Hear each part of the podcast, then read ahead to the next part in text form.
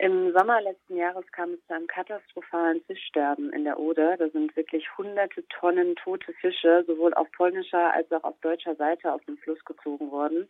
Und zunächst war tatsächlich erstmal unklar, woran diese ganzen Fische verendet sind.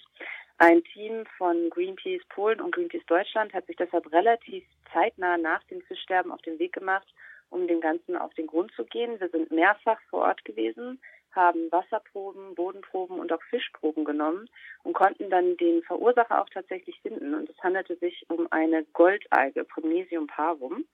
Ähm, das ist eine Brackwasseralge, die kommt normalerweise eigentlich nicht in der Oder vor. Die Oder ist ein Süßgewässer. Und ähm, da stellte sich für uns natürlich die Frage, wie konnte es zu dieser wahnsinnig tödlichen Algenblüte, Algenblüte in der Oder kommen? Ähm, und auf Grundlage unserer weiteren Untersuchungen konnten wir auch tatsächlich die Schuldigen ausfindig machen. Und zwar handelte es sich um extrem salzhaltige Einleitungen von der polnischen Bergbauindustrie. Und hier besonders von zwei Konzernen, PWG und JSWSA. Die dürfen tatsächlich ganz legal ihre sehr salzhaltigen Abwässer in Seitenkanäle und Nebenflüsse der Oder einleiten. Und im Sommer letzten Jahres hat dann die doch sehr hohen Temperaturen und der sehr niedrige Wasserstand gemeinsam mit diesem, dieser starken Versalzung im Wasser dazu geführt, dass die Alge so stark blühen konnte und dann eben auch die ganzen Fische und Muscheln getötet hat im Endeffekt. Und die Alge ist giftig oder entzieht sie dem Wasser nur Nährstoffe? Wie ist das? Es handelt sich um eine giftige Alge tatsächlich, aber bei einer Algenblüte wird dem Wasser auch zunächst nochmal Sauerstoff entzogen. Das heißt, für die Lebewesen im Fluss war es gleich doppelt schlimm tatsächlich, denn zuerst wurde dem Wasser Sauerstoff entzogen und dann gibt die Alge allerdings auch noch ein giftiges Toxin ab. Das heißt, ähm, schlussendlich sind die Fische qualvoll erstickt, denn dieses Toxin geht auch auf die Kiemen. Mhm, okay. Ich hatte in meinen Recherchen gelesen, dass es ungefähr 400 Tonnen Fische waren, die gestorben sind und dass das in etwa der Hälfte des Bestandes der gesamten Oder entspricht. Ist das, ist das realistisch? Ja, tatsächlich. Ähm, so unvorstellbar das klingt, ähm, 400 Tonnen entspricht etwa der Hälfte der Lebewesen in der Oder. Ja. Okay. Ähm, ja, das ist wirklich eine katastrophale Umweltzerstörung, die statt, da stattgefunden hat. Interessant fand ich, da kann ich mich auch noch gut erinnern, dass die Aufklärung so ein bisschen schleppend ablief.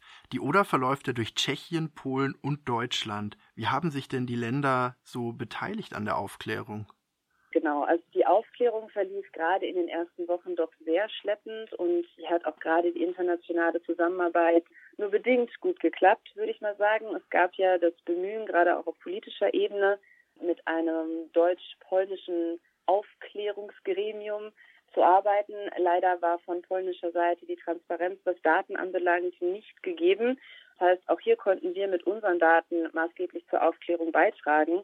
Aber auch das war natürlich eine unserer Hauptforderungen, dass hier gerade auch auf politischer Ebene die Zusammenarbeit wesentlich verbessert werden muss.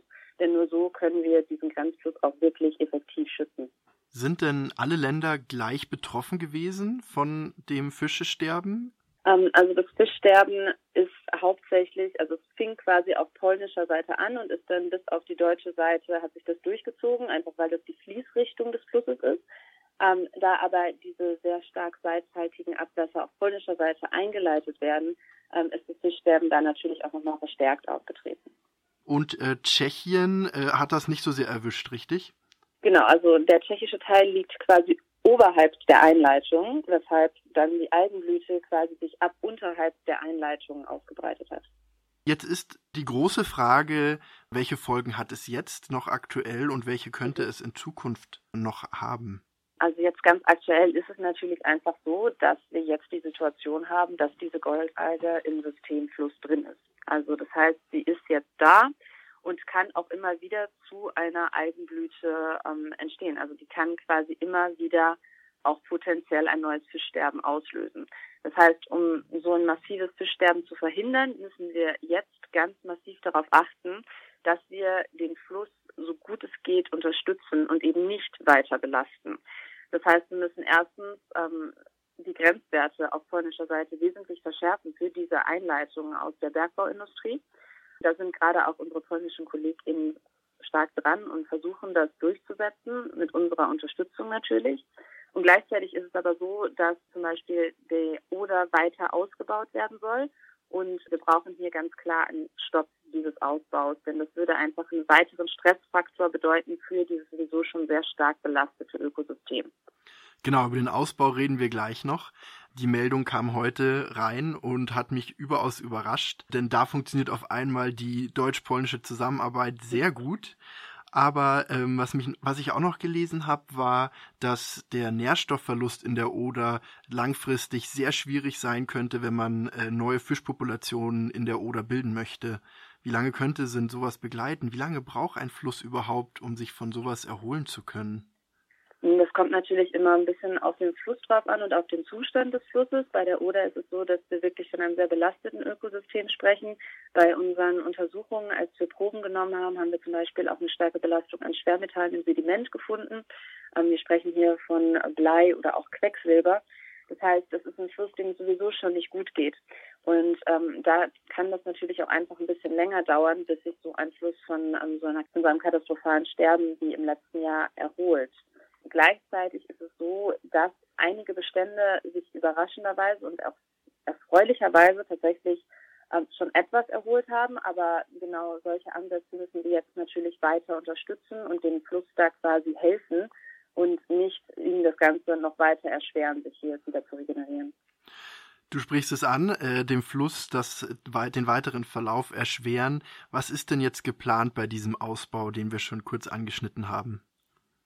Genau, also bei dem Oder-Ausbau ähm, handelt es sich um ein Abkommen von ähm, deutsch-polnischer Seite. Und hier soll vor allem quasi der Fluss schiffbarer gemacht werden. Also wir sprechen hier davon, das Gewässerbett zu vereinheitlichen. Dabei würden zum Beispiel Breiten- und auch Tiefenvariabilität im Hauptstrom ähm, verloren gehen und ähm, dann können sich zum Beispiel Bänke nicht mehr ausbilden. Aber sowas ist wahnsinnig wichtig, ähm, weil das einfach essentielle Lebensgrundlagen sind für viele dieser Fischarten, die Leichen da zum Beispiel. Das heißt, sowas müssen wir auf jeden Fall verhindern dass solche Bänke verloren gehen. Und gleichzeitig ist es so, dass es bei dem Oder-Ausbau häufig ähm, quasi als Argument genannt wird, dass es dem Hochwasserschutz dienen würde und dem ist eigentlich auch nicht so. Steigert tatsächlich die Hochwassergefahr eher noch, wenn wir das Flussbett zum Beispiel vertiefen. Denn hier würde quasi einfach auch die ähm, Stromfließgeschwindigkeit erhöht werden, große Wassermengen würden schneller abfließen und ähm, wenn dann die Auenflächen nicht mehr zur Verfügung stehen, um diese großen Wassermengen abzufangen, könnte das tatsächlich dazu führen, dass genau das Gegenteil entsteht und Hochwasser ähm, tatsächlich nochmal verschärft wird. Gibt es denn auch neben solchen Bauprojekten auch äh, Projekte zur Renaturierung oder steht das eigentlich komplett aus? Die gibt es. In der Oder werden auch immer wieder versucht, andere Fischarten wieder anzusiedeln. Hier wäre der baltische Stör zum Beispiel zu nennen. Aber diese Artenschutzprogramme sind natürlich stark gefährdet, wenn wir die Oder weiter ausbauen. Ja, das mit dem Störprogramm hatte ich auch zufällig gelesen. Ist das nicht mit der mit mit diesem mit dieser Alge ziemlich gestorben, also wörtlich? Leider ja, tatsächlich. Ja. Nichtsdestotrotz sind solche Bemühungen natürlich, ähm, also der baltische Stör ist ein Beispiel, auch für andere Fischarten durchaus vorhanden und ähm, das muss natürlich auch weiter vorangetrieben werden und unterstützt werden und da ist ein Ausbau definitiv kontraproduktiv und nicht förderlich. Okay, also da ist noch viel zu tun. Wie stellt sich denn Greenpeace den weiteren Verlauf vor? Wir fordern gerade auch gemeinsam mit unseren polnischen KollegInnen ähm, zunächst eine Neubewertung des deutsch-polnischen Oder-Abkommens. Hier müssen dringend aktuelle Erkenntnisse zum Fischsterben und zur Algenblüte mit einbezogen werden. Und gleichzeitig natürlich gerade auch auf polnischer Seite müssen die Grenzwerte verschärft werden für Einleitungen aus der, ähm, aus der Bergbauindustrie. Und am bestenfalls wird ein Naturschutzgebiet geschaffen für die Oder.